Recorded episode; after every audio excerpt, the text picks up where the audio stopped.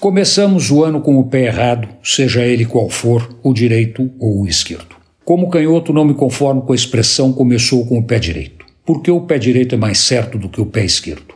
Gostaria de lembrar que Pelé, o maior entre os maiores, e que dá saudades da época em que futebol era coisa séria neste país, era meia esquerda. Quer dizer, deveria chutar mais com o pé esquerdo. Ele chutava com os dois pés, o que democraticamente coloca o direito e o esquerdo no mesmo patamar. Voltando ao erro, o país entra em 2024 com mais 600 mil casos de dengue em dois meses e algumas dezenas de mortos. É para ficar preocupado. Os números apontam uma explosão da doença transmitida pelo Aedes aegypti, que além da dengue ainda passa chikungunya, zika e febre amarela, todas doenças bastante sérias e correndo soltas no território brasileiro. Digam o que disserem, os casos de dengue configuram uma epidemia. 600 mil casos em dois meses é uma epidemia, por mais que tentem dizer que não é.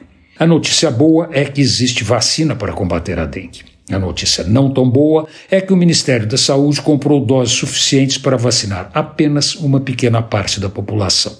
Então, não vai resolver.